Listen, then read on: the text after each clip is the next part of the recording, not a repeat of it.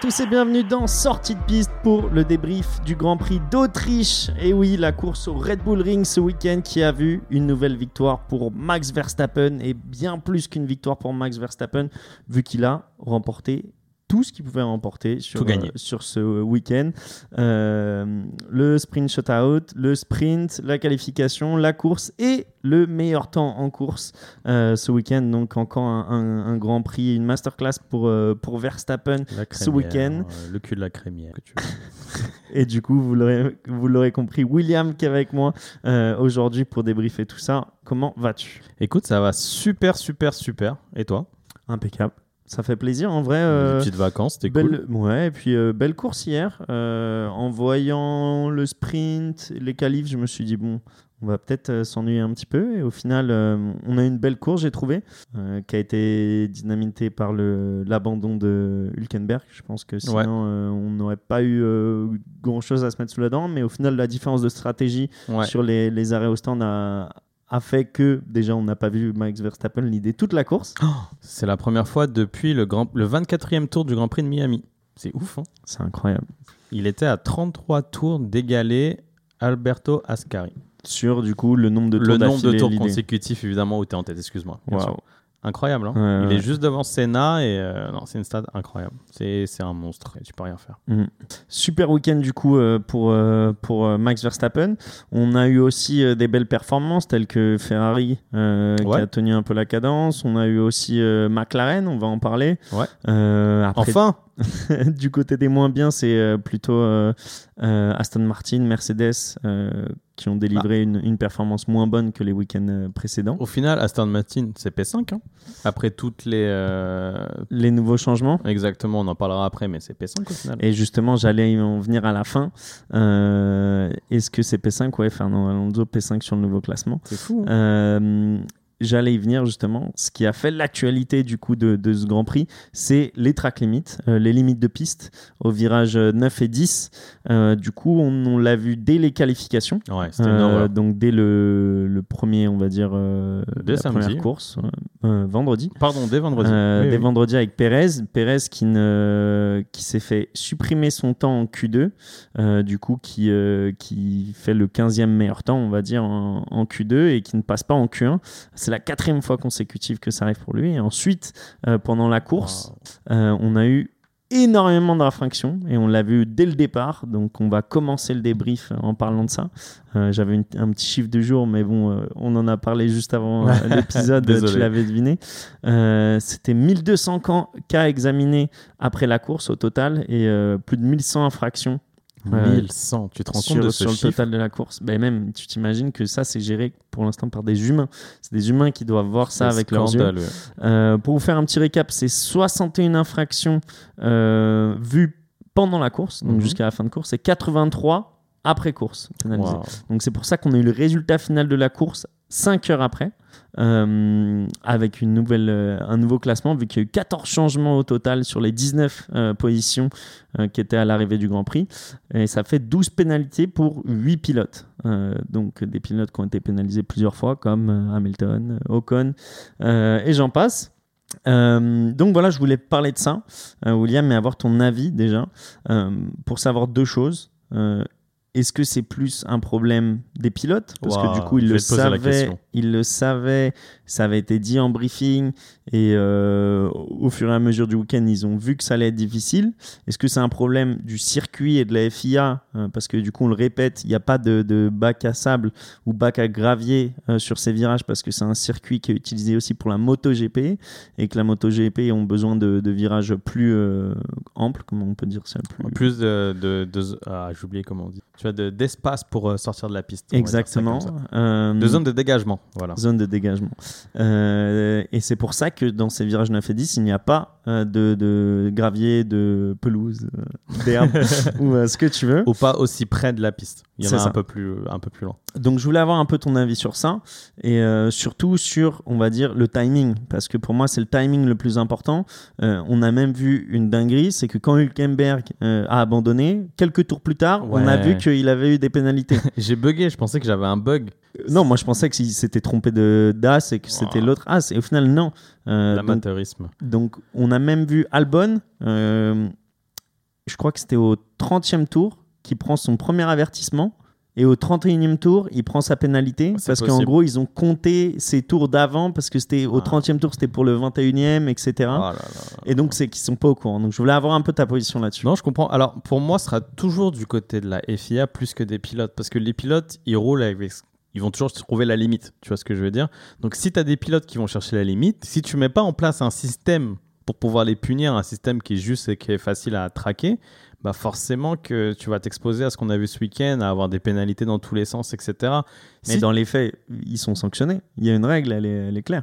Mais en fait, ce qui dérange ici, pour moi, c'est pas que- qu'il se fasse annuler pour track limit. Pour moi, ce qui me dérange, c'est que la, la pénalité, en fait, toutes les sanctions arrivent aussi tard et que ça soit aussi euh, désorganisé pendant la course. Comme tu dis, l'exemple avec Hülkenberg, il est assez flagrant. D'avoir autant de pénalités qui tombent après la course, c'est assez flagrant. Le fait que ce soit Aston Martin qui doit faire Ouais. une réclamation pour qu'on se penche sur le fait que, ah ouais, on a oublié quoi, une vingtaine, tu m'as dit 60 à 80. Ah bah, 83. Non, 80. c'est 83 nouvelles. C'est ça que Ah, t'as pas compris. nouvelle Oui. Ah bah tu vois, c'est encore pire. plus que pendant la vois, course. C'est plus un, côté du- un, pro- un problème du côté de la direction de course qui n'ont pas les outils en place pour pouvoir mettre les sanctions comme elles doivent être, Donc- plutôt que les pilotes. On répète euh, donc, du coup les limites de, de- de course dont on parle, les limites de, de track. Exact. C'est quand on a les quatre pneus qui dépassent la ligne blanche, Exactement. euh, qui délimitent euh, la, Et la piste. Spécifiquement sur le virage euh, 10 et 11, 9, Neuf- et 10, 9 et 10. 9 et 10, parce que tu l'avais vu au virage numéro 4 où les mecs allaient à l'extérieur, mais vu que ça faisait pas gagner de temps, tout le monde s'en fichait en fait. Et moi, ce qui me dérange, c'est que maintenant, tu as des technologies qui existent dans d'autres disciplines, même, je pense même en karting, ça doit exister, où tu as des petits capteurs, tu peux les mettre sur ta voiture, que si tu dépasses une ligne blanche, eh ben, tu es sanctionné. Ça devrait être quasiment instantané en fait. Si c'était instantané, moi je t'assure que les pilotes ils iraient pas autant la limite. Tu te dis que bah en fait euh, je vais me faire cramer tout de suite. Ça, ça, donc je vais pas jouer. Verstappen et Russell, c'est les deux seuls pilotes pendant la course qui ont jamais fait un track limit. Toi, euh, on va dire qu'il y a un peu plus d'expérience de pilotage que moi. Même si t'es jamais monté dans une F1. Est-ce que tu le vois Est-ce que tu en as conscience quand tu es un pilote que tu. bien tu sûr, sors des bien sûr, bien sûr que tu le sais. Parce Et que tu ça sais peut en- jouer à des centimètres. Voilà, vois. mais tu le sais, mais donc tu vas pas prendre le risque de jouer à des centimètres. Parce Tu que c'est quoi 9 et 10 Ils sont à fond en fait. Ils Ils arrivent sont prendre à quasiment flat out, pas le 10. Le 10, ils sont pas flat out et c'est pour ça qu'ils essaient de prendre le maximum le point de corde. Et parfois, en fait, vu qu'ils prennent trop fort le point de corde, ça fait un peu sous-virage, ils sont propulsés sur l'extérieur. Donc c'est pour ça que tu as énormément de pilotes qui, en fait, malheureusement, ils le faisaient pas exprès. Le virage 9, je pense que tu peux faire attention. Et le virage 10, parfois, c'est pas de ta faute, c'est la voiture qui te Elle t'emporte. ouais. Voilà, t'emporte. Mais le, le- la solution simple, c'est bah, passe un peu moins vite. Et tu vois, il y, a y des pilotes qui l'ont fait. Russell et Verstappen, ils l'ont fait, pas de track limit. Donc c'est possible. Tu vois ce que je veux dire? Verstappen qui arrive à faire les meilleurs tours sans track limit, qui arrive à faire Eh, ça bon, ok, Verstappen, c'est un exemple, mais Russell, il arrive. Tu vois ce que je veux dire? Il sacrifie un tout petit peu de performance pour être dans la limite. Donc, c'est vraiment un problème pour moi. Plus la FIA, faut qu'ils arrivent à sanctionner les pilotes de la bonne manière.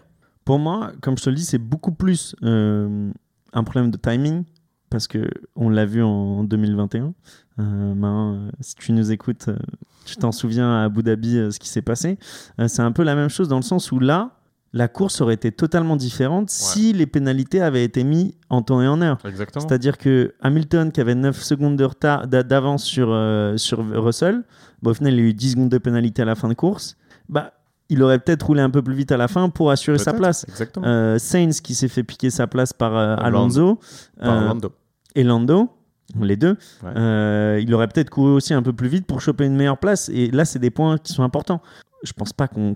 Là, on va jouer le championnat du monde. Non, non, mais t'as raison. Au final, c'est ça des aurait points pu qui être sont importants.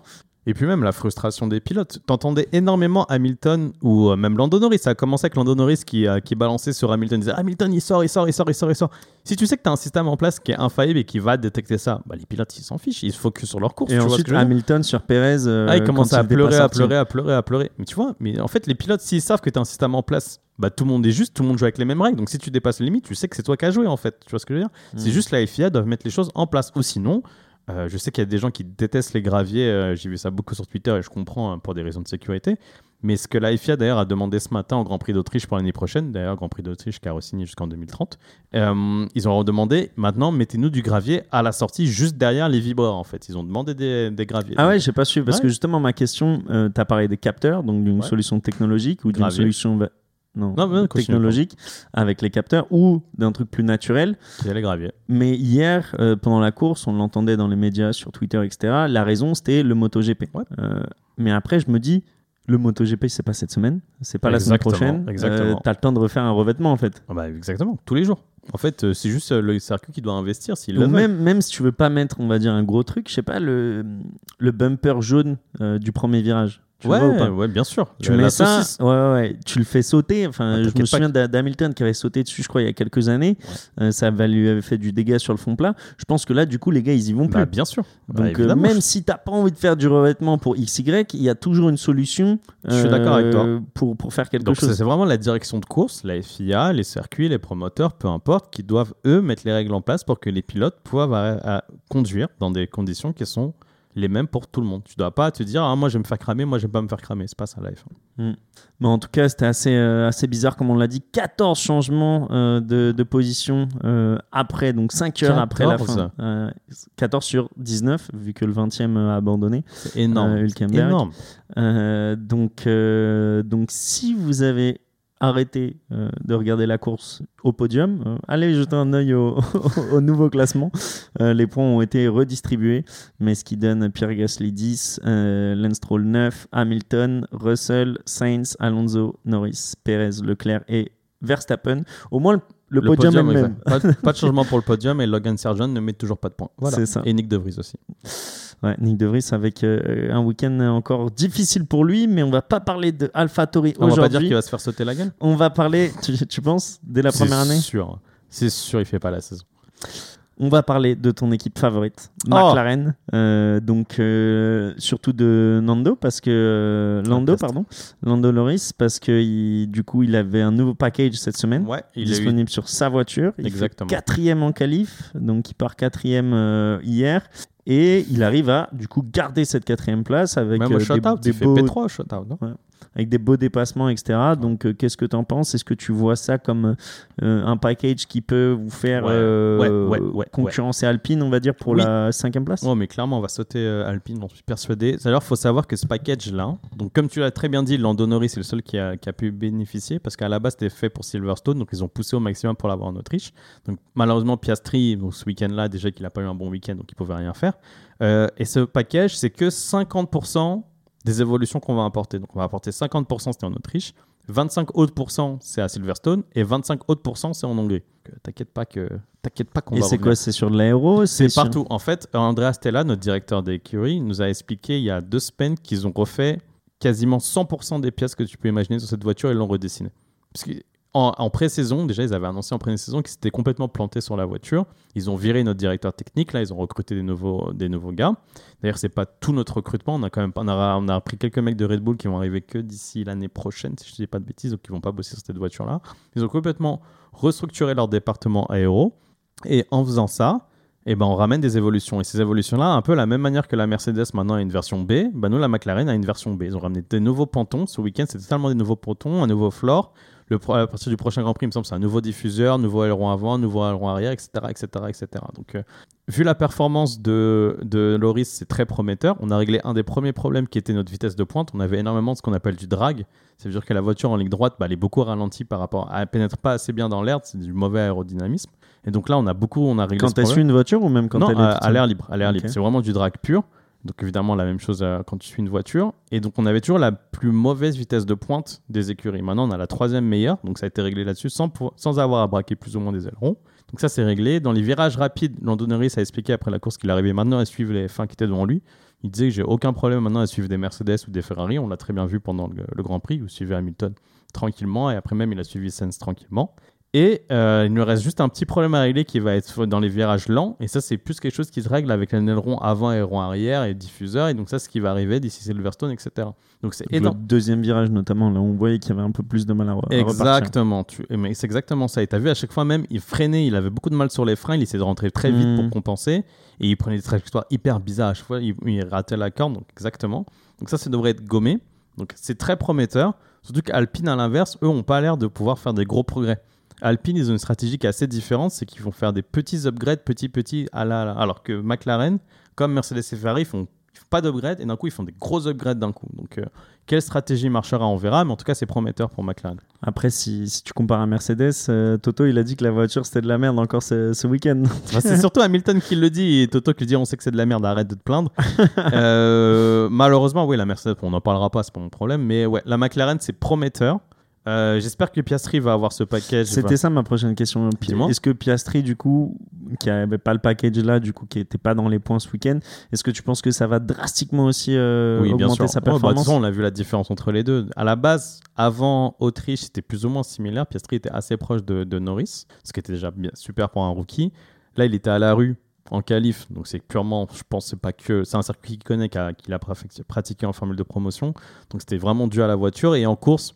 Une fois que tu es dans le peloton, il a fait une petite erreur, il s'est accroché. Il me semble qu'il a tapé l'arrière de Magnussen. Donc, euh, voilà, ça a été une descente aux enfers, mais on l'en veut pas. Ouais, pas il de package. 16e. Ouais, c'était une course horrible à oublier. Ça arrive, c'est pour un rookie. Donc, oui, le package va le booster sa performance à Silverstone, à Silverstone, c'est sûr.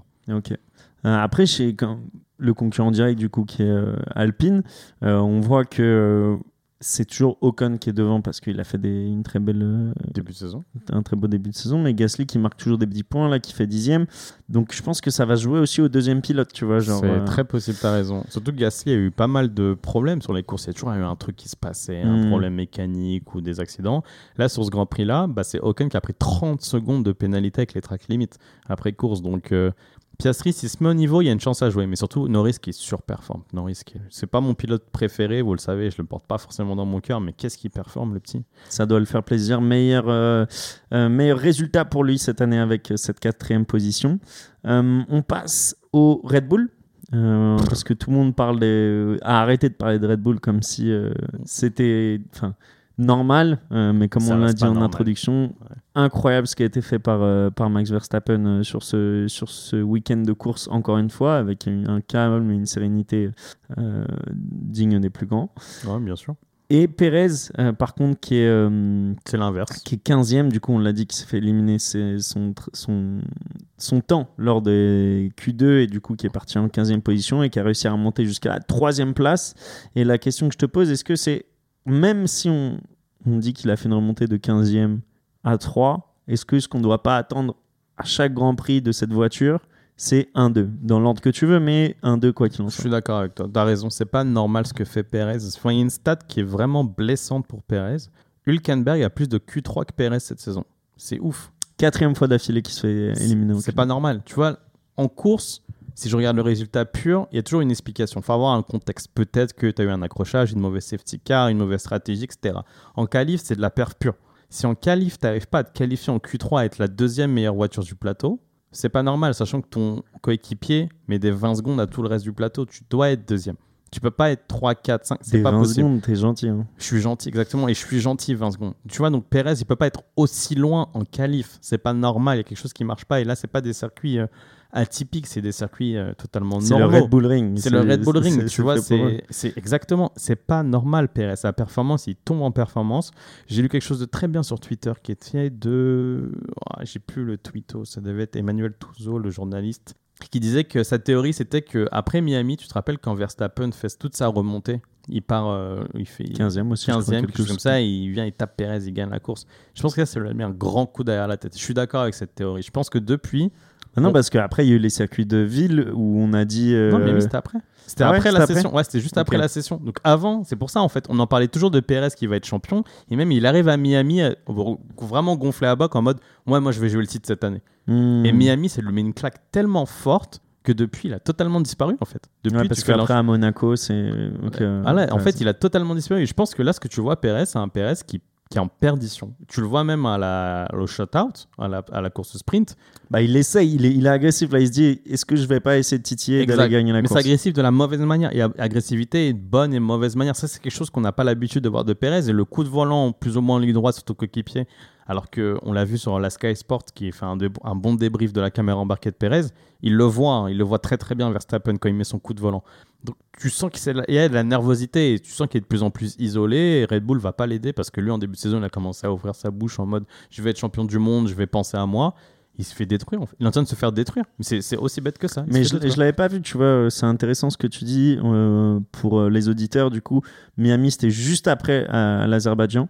Euh, donc, du coup, la dernière victoire de Perez euh, cette année. Perez qui a gagné en Arabie Saoudite et Exact. en, en Azerbaïdjan, à Bakou. Et depuis, Plus rien. bah, là, c'est son premier podium. Exact. Depuis, depuis. plus rien. C'est terrible. hein. Donc, Bah après, depuis, il fait plus de Q3. hmm. Bah, c'est ça. 1, 2, 3, 4. ouais, c'est ça. Il fait plus de Q3 et euh, il se fait laver par Verstappen. Mais vraiment laver. Bah, aux- à Miami, il fait deuxième, du coup. Mais, mais enfin, tu pars en tapé. pôle et le mec part 15e. Tapé. Euh, ok. Et depuis, Verstappen a l'idée chaque tour à part en Autriche euh, avec la stratégie décalée. Moi, ce qui me choque le plus, au-delà des pilotes, c'est l'équipe. C'est-à-dire que toutes les décisions sont bonnes. Ouais. Euh, on l'a vu euh, au Canada, on l'a vu euh, aux courses d'avant, on le revoit en Autriche. C'est-à-dire que là, il y a la virtual safety car. Ils décident de ne pas rentrer. Ils se disent, on, est, on étend le. Comment on appelle ça le, Le, le- le relais, le relais, merci. Euh, alors que tous les autres rentrent. bien sûr. Ferrari, ils font même un double stop. Eux, ils prennent pas ce, ce choix-là, ce qui permet à, à Pérez de faire une remontée folle, Ouais. euh, de pas avoir euh, de trafic, de dépassement à faire ou quoi que ce soit, Euh, parce qu'au final, je pense que c'était la stratégie de base de pas s'arrêter Ouais, à ce moment-là. que dit Donc, Verstappen, ils, suivent ouais. la- ils, ils suivent la stratégie qui était mise en place. Ils, ils sont pas stressés en fait, ils sont juste confiants, ce qui nous donne à nous du spectacle. Et surtout, il y a un truc, je sais pas si tu l'as remarqué ce week-end, c'est les pit stops. C'est-à-dire que tu es à 2.1, 2.4, euh, 2.5 Ouais. pour, euh, pour euh, Red Bull et que Ferrari, qui se veut deuxième force du plateau, plus ou moins euh, avec les, les- le, le bon retour là, 4 secondes 6, 4 secondes 5. C'est terrible. C'est terrible. Et sans pression, ils le font son VSC, sans pression. Pourtant, 4 secondes. 4 secondes sous VSC sur les deux, du coup Sainz et Leclerc. Et ensuite au deuxième arrêt, 4 secondes encore. Oh, c'est terrible. Et au final, même si, comme tu l'as dit, la différence, c'est pas 2 secondes, Mais même. c'est pas là que ça se joue. Je pense que dans la tête, ça doit être difficile.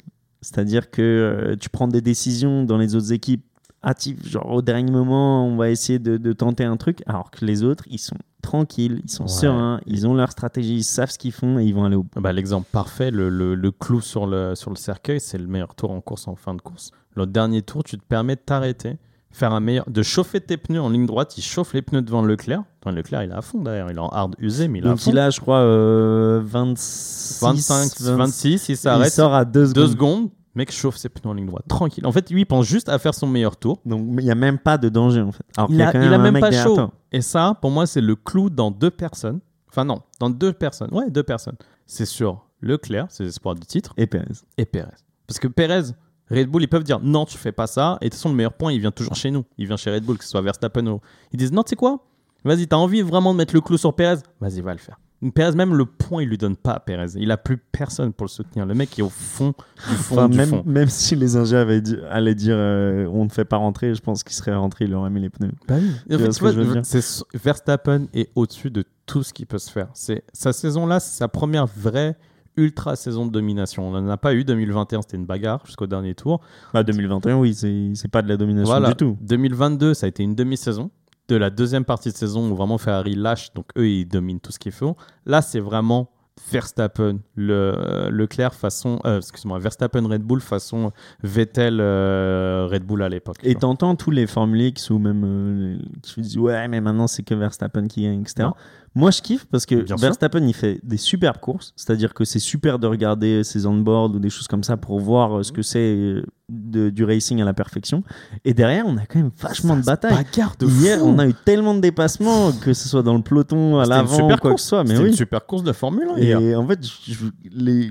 si vous vous plaignez là, qui nous écoutez, qu'il n'y a pas de spectacle, il y a du spectacle. Continuez de regarder de la Ouais. Formule 1, ça fait plaisir parce que il n'y a jamais eu autant de dépassements que, que, que sur. Je n'ai pas les chiffres, mais je pense. non, je pense qu'il n'y en a jamais eu autant. C'est comme au foot, en fait. Le spectacle se traduit pas forcément par les buts. Et ben, le spectacle en F1, c'est pas forcément quand les deux premiers se battent. Le spectacle en F1, c'est de la course automobile. Tu as vu des, des bagarres, mais incroyables. Des 3 wide, des 4 wide. J'ai vu des trucs. Des ça se redouble, ça fait des trajectoires. La bataille Bah, Perez-Sainz. Perez Sainz, ça a été belle, hein. a été exceptionnelle. Ouais, c'est de la très belle course automobile. Et tu Mm. vois ça dans chaque Grand Prix parce que le midfield, je vais dire quoi même quoi Je vais être plus, je vais être plus ballsy. Tout le plateau, à l'exception de Verstappen, donc Perez inclus, pour moi, si tu enlèves Verstappen, une- tu peux avoir peut-être l'une des plus belles saisons de Formule 1 de l'histoire parce que ça se bat partout. C'est juste Hmm. que tu as Verstappen qui écrase la victoire. Donc tu vois le prisme de, du spectacle par Verstappen, ce que tu devrais pas faire. Ce que tu devrais pas. Pas toi, mais le. Pas le Formule. Ouais, le Formule. Les gens qui disent qu'ils se font chier. euh.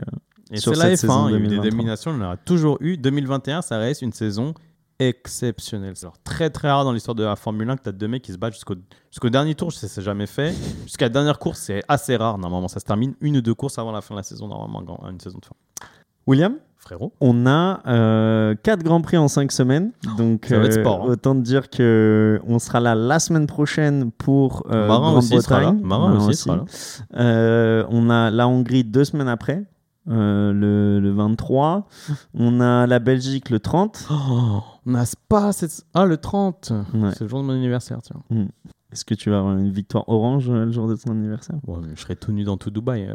Non, mais orange, c'était juste Verstappen. C'était pas, Ah, petit con. ouais. c'était pas McLaren. Donc voilà, donc euh, les, les trois prochains euh, Ça va être super. Silverstone la semaine prochaine, ensuite Budapest et On a euh, du sprint ou pas cette saison? Euh, Silverstone, on a du sprint ou pas? Practice qualifying. Non, il y a Cool. Pas. De sprint à Silverstone, pas de sprint en Hongrie évidemment. Spa, il y a du sprint, tu sais? Pas. Spa, sprint shootout. Ouais, il y en a. Ah, c'est intéressant, tiens, qu'il y ait un sprint à Spa. Mais je suis content, pas trop de sprint. Là, j'étais content parce que j'ai l'impression d'avoir fait une petite pause. Recommencer avec du sprint, c'était cool. Mais pas trop de sprint. J'aime bien à part parcimonie. On se fera ce débat un jour. Qu'est-ce qu'on en pense du sprint après 3 Bon, on ans l'avait fait en fin de fin d'année l'année dernière, on le refera en fin d'année cette année.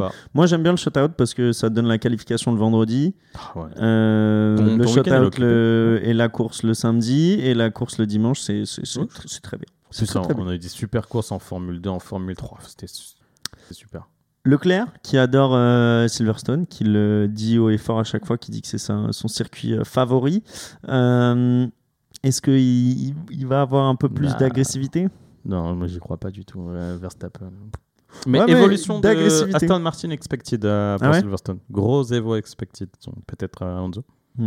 On va voir, mais en tout cas, euh, moi aussi, c'est un circuit que j'affectionne où il se passe toujours euh, des vrai. choses. Donc, euh, on se dit à la semaine prochaine. Merci beaucoup. Bah, merci Williams. à toi. Pas mal de, de data euh, dans ce. euh, Ouais, c'était cool. Ça fait plaisir de se retrouver. Ouais, donc euh, merci beaucoup, merci à tous et on se retrouve la semaine prochaine. ciao. ciao. Vous êtes de plus en plus nombreux à nous écouter, ça nous fait énormément plaisir. Alors merci pour ça et n'hésitez pas à aller nous suivre sur les réseaux sociaux, Instagram, Twitter, sortie de piste pour ne rien manquer des dernières actualités. Et aussi n'hésitez pas à aller nous mettre 5 étoiles sur Apple Podcast et Spotify, ça nous aide beaucoup dans le référencement. À très bientôt.